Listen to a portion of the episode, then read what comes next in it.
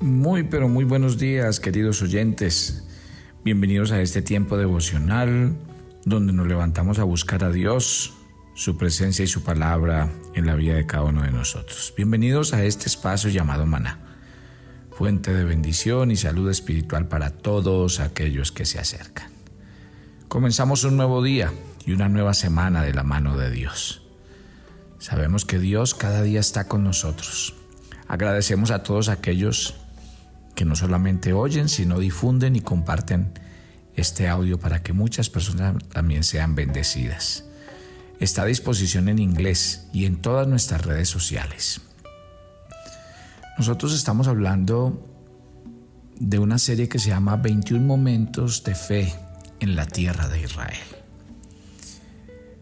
Cuando llegamos a la Tierra Santa, hay un lugar muy hermoso que se llama la Galilea. Fue un sector donde Jesús hizo gran parte de su ministerio. Y los vamos a llevar a un monte, a un lugar que se llama el Monte de las Beatitudes o el Monte de las Bienaventuranzas. Allí nos van a ubicar hay unas escalinatas donde uno se sienta y cuando uno se sienta queda todo el frente del mar de la Galilea. De hecho, usted puede tocar el agua desde ese lugar. Es un lugar sorprendente. Es un lugar que la gente pregunta por qué allí se siente la paz que se siente. Y yo creo que tiene mucho que ver con las palabras que el Señor Jesús enseñó en ese lugar. La gente a veces eh, hasta se va mientras uno hace el sermón. Yo creo que en su mente viendo ese mar de la Galilea y experimentando la paz de ese lugar, muchos allí han oído y han experimentado cosas extraordinarias, sobrenaturales. Allí la gente dice, ¿por qué estoy llorando? ¿Por qué estoy riendo? Yo quiero leer las palabras de Jesús en ese lugar.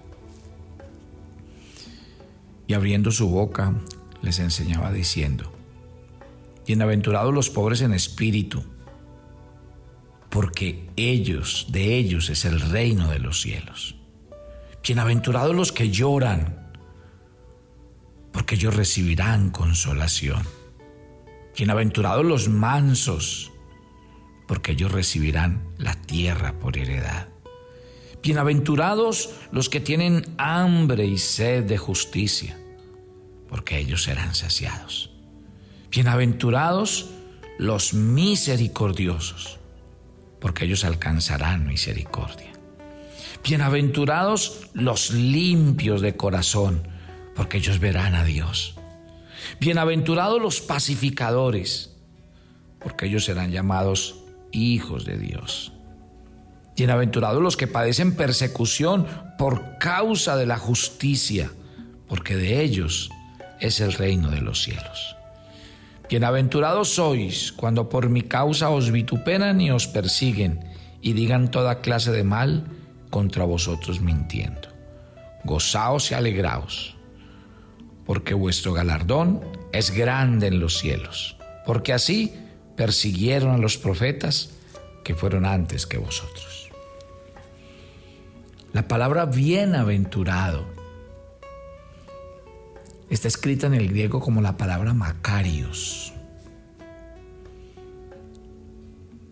Es un adjetivo simple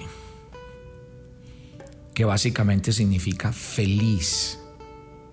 Eso es lo que realmente significa. La palabra en, original es macar y esa raíz significa realmente estar feliz o felicidad real.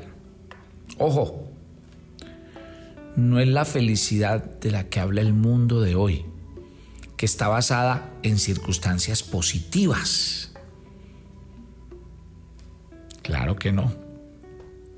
En otras palabras, ese concepto griego de Macar o Macarios es la idea de un tipo de felicidad y de un tipo de bienaventuranza y de satisfacción y de bendición que no está afectada por las cosas que me rodean. Y eso es realmente lo que Jesús estaba predicando en aquel lugar. Porque esa palabra tiene la idea de una bendición interna, de una felicidad que está dentro, que ni, ni es el resultado de las circunstancias, ni está sujeta al cambio de ellas.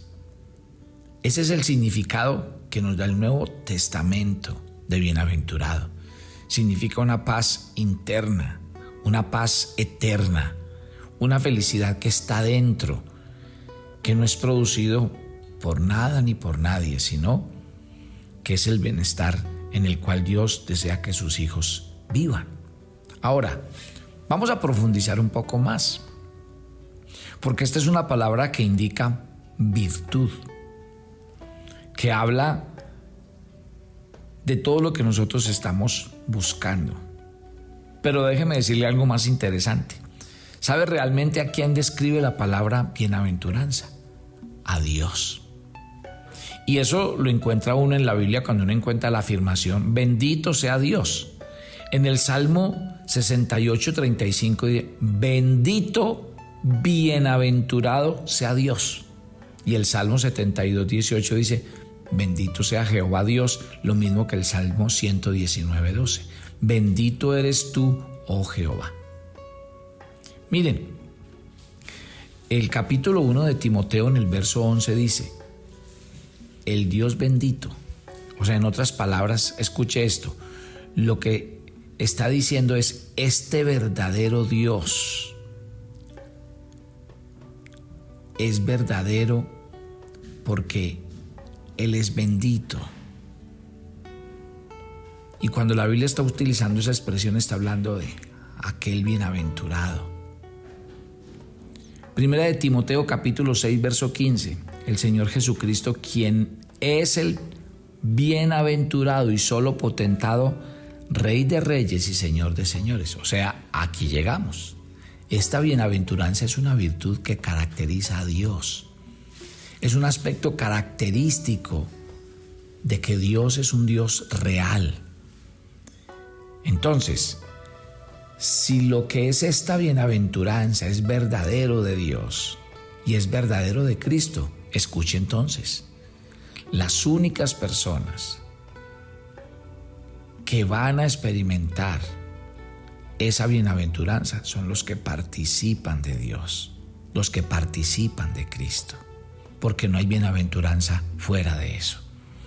Y precisamente por eso quiero referirme a este momento en Israel.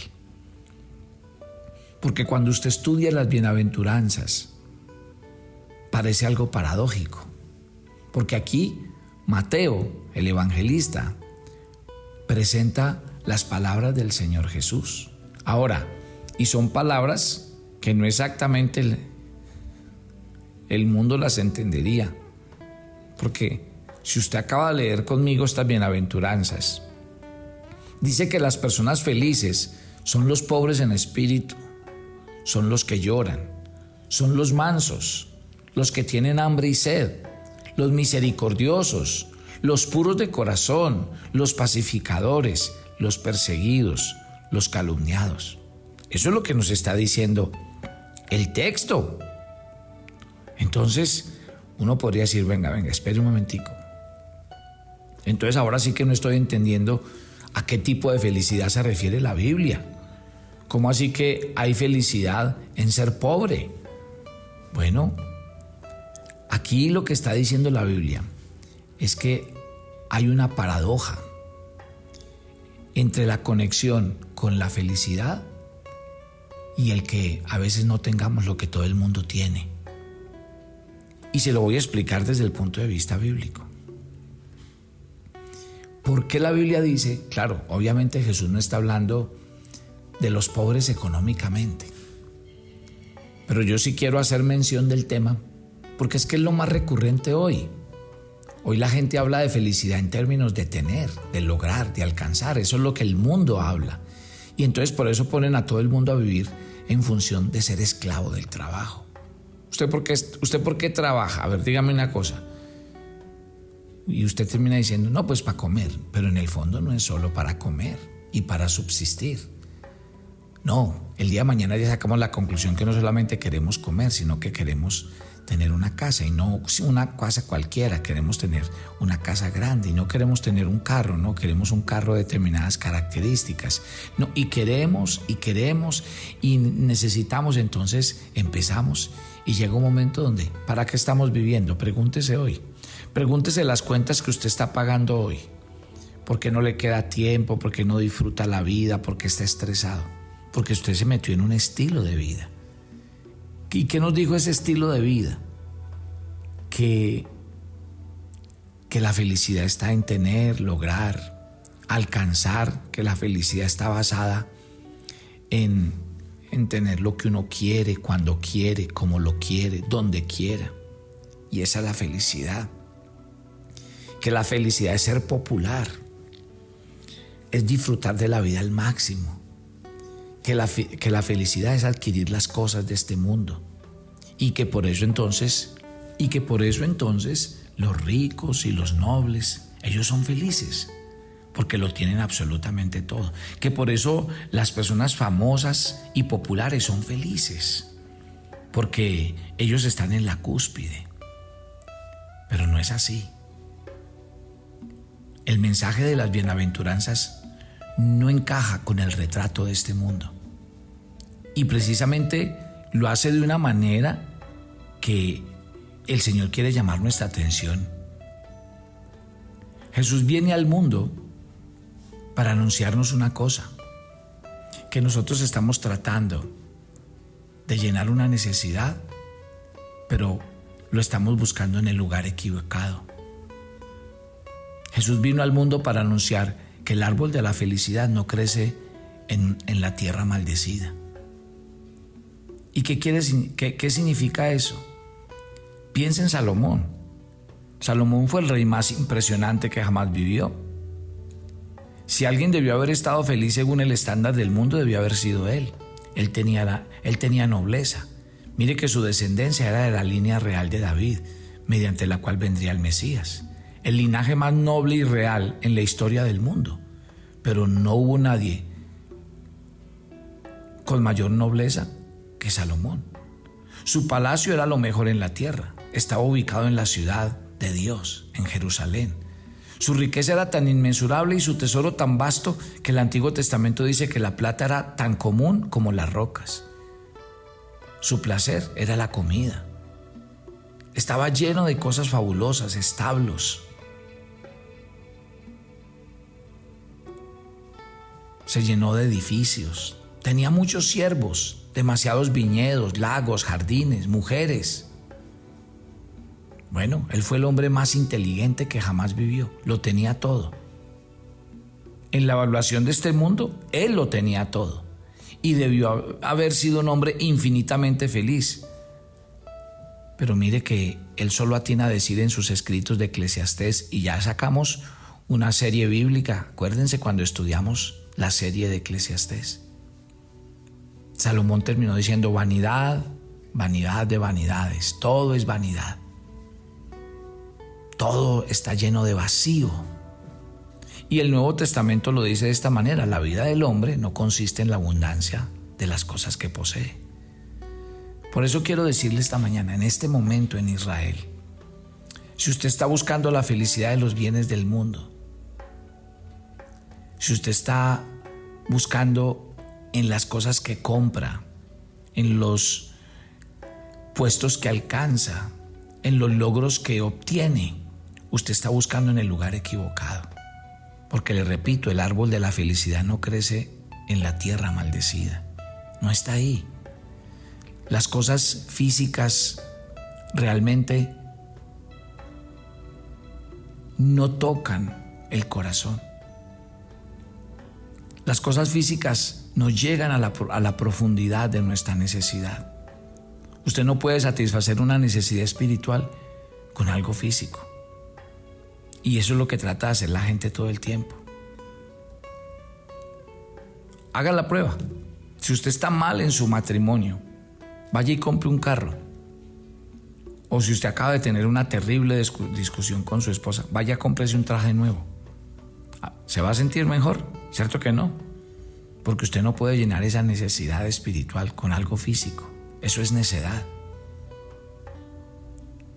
O cuando, si hablamos de lo contrario, cuando usted tiene hambre, usted no quiere escuchar acerca de, de Dios. Usted quiere que le den comida. Cuando usted está en el desierto y se está muriendo de sed, usted no quiere que alguien venga y le predique de, la misericordia de Dios. Usted quiere agua. Entonces usted no puede satisfacer una necesidad física con una sustancia espiritual. Las cosas que no pueden calmar el corazón no pueden proveer ningún tipo de bienaventuranza. El mal de este mundo es que no somos felices. Párese en la esquina de una gran avenida y usted verá a la gente ir, venir, subir, traer, llevar, corriendo. Pero muy pocos son felices. Vaya a las más grandes fiestas donde están los más ricos, los más populares. Aquellos que miran las redes sociales se darán cuenta. Las muertes más trágicas son de las personas más famosas, más ricas y más poderosas. ¿Y cómo mueren? Por sobredosis. ¿Cómo mueren? Por depresión ¿Cómo mueren? Llenos de desesperanza, con todo lo que uno diría anhelaría tener un ser humano. Quiero para terminar decirle, las bienaventuranzas le están diciendo a Dios, Dios a usted le está diciendo esta mañana que el secreto es aprender a ser sensible y llorar con la necesidad de este mundo. Que las bienaventuranzas no son de los fuertes ni de los valientes, sino de aquellos que aprenden a ser mansos, humildes, que sirven a su alrededor. Que realmente el secreto en la vida no es estar saciado, tener poder, autoridad y ser el dueño de tantas cosas, sino aprender en nuestro corazón a tener hambre y sed por Dios y por su palabra que el gran secreto de la vida no es almacenar, tener, lograr, conquistar, sino compartir con otros y aprender el verdadero acto de la misericordia. Que la Biblia dice que mientras aquí todo el mundo anda guardando, disimulando, tratando de disimular, la Biblia nos llama a tener un corazón limpio, la Biblia nos llama a ser hombres y mujeres que invierten su vida para que la humanidad sea otra. Que el verdadero secreto de ser bienaventurado es cuando defendemos nuestra fe, independiente de lo que venga. Piensa esta mañana, ¿cuál es el camino que estamos usando? y por qué, aunque tratamos de hacer tantas cosas, no somos felices. El Señor dice que la bienaventuranza está en Él, que la bienaventuranza es Él y que si lo buscamos a Él como fuente de agua viva, seremos bienaventurados y alcanzaremos la felicidad que el mundo no nos puede dar. Gracias Señor por esta mañana. Y gracias por cada persona que escucha este devocional. Y yo te pido que en sus vidas hoy tú coloques una dosis sobrenatural de tu amor, de tu presencia, de tu paz. Que llenes el corazón de todos y les digas que realmente en Dios el corazón puede estar satisfecho, contento, feliz, agradecido. Te entregamos este día, esta semana, Ve delante de nosotros, cuídanos, guárdanos, susténtanos, que tu presencia siempre vaya con nosotros y que esa presencia nos dé gozo y alegría en el diario vivir. Gracias por este tiempo en Cristo Jesús. Amén y amén. Y yo los espero mañana en otro tiempo en la tierra de Israel. Bendiciones para todos.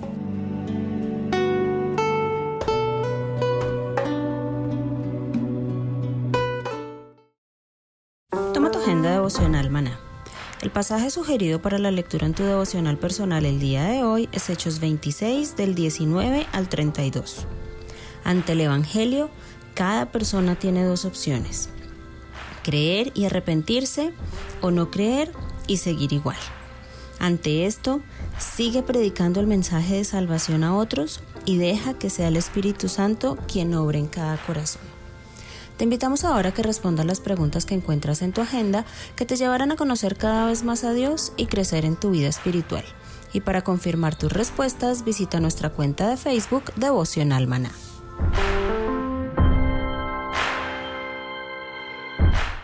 ¿Quieres enterarte de nuestros temas, reuniones y devocionales? Suscríbete a nuestro canal de YouTube Devocional Maná y da clic en la campanita de cualquiera de nuestros videos para activar el recordatorio.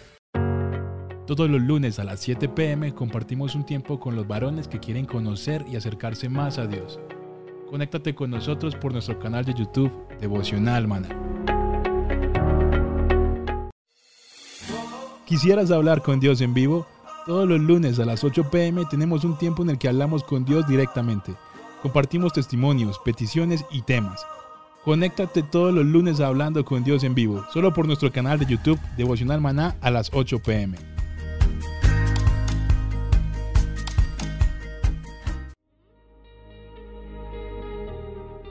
El maná era diario. Se recogía muy temprano en la mañana. Cada uno recogía según su necesidad y se recogía por familias. Muy pero muy buenos días. Bienvenidos a este tiempo devocional donde nos levantamos a buscar a Dios, su presencia y su palabra en la vida de cada uno de nosotros. Maná, el alimento espiritual diario que no puede faltar en nuestras vidas. Conduce Carlos Ríos.